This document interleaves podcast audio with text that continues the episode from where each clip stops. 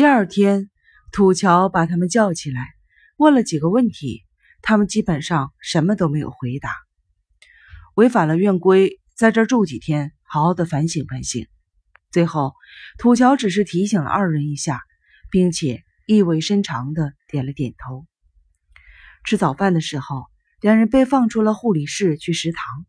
尤西依然坐在他自己的饭桌前，机械的往嘴里送面包和牛奶，表情矮板，两眼充血，穿着纯棉长裤和半袖衫，左腕包着绷带。尤西吃完早饭，默默地回病室去了。不一会儿，又默默地拿着课本，从长颈鹿和刺猬面前走过，到教室去了。上课的时候，中午回病房食堂吃午饭的时候，下午去教室的路上，尤西一句话都没有说，也没有看长颈鹿和刺猬一眼，就像是个木偶，只是机械地按照时间表移动着身子。长颈鹿和刺猬觉得很奇怪。下午下课以后，两人跟优西打招呼，可是优西连看都没有看他们一眼，就走出了教室。长颈鹿看着优西的背影，肯定出什么事了。刺猬歪着头说：“又成了刚住院时候那个样子。”两人回到了病室，放下了课本，来到大会议室，准备参加小组会。按说优西早应该坐在这里了，可是没有。小组会马上就要开始了，还是不见优西的影子。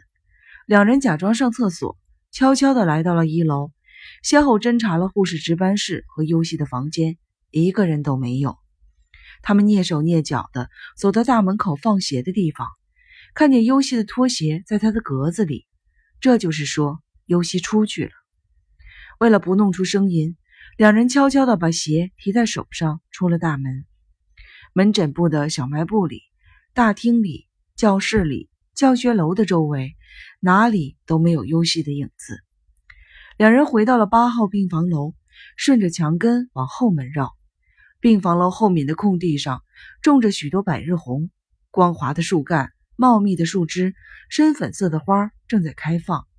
两人从树下小跑着前进，突然听到了猫的声音。他们加快了脚步，来到了那两个高大的净水罐的前面。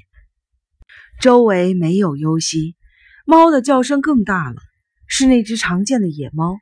以前，这只被住院的孩子们喂饱了的野猫总是躺在那里睡觉，可是今天很反常，它一声高似一声的叫着，还伸长了脖子，一个劲儿的朝净水罐顶上看。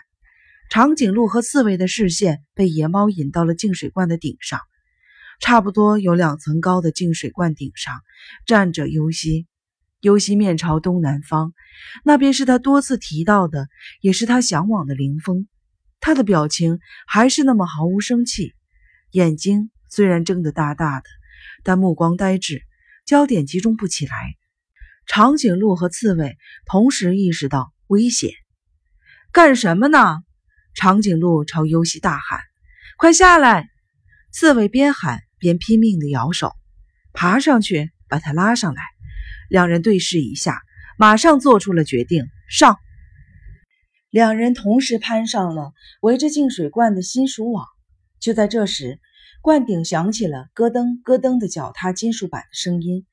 野猫嗷的一声惨叫，两人抬头一看，罐顶上的尤西不见了。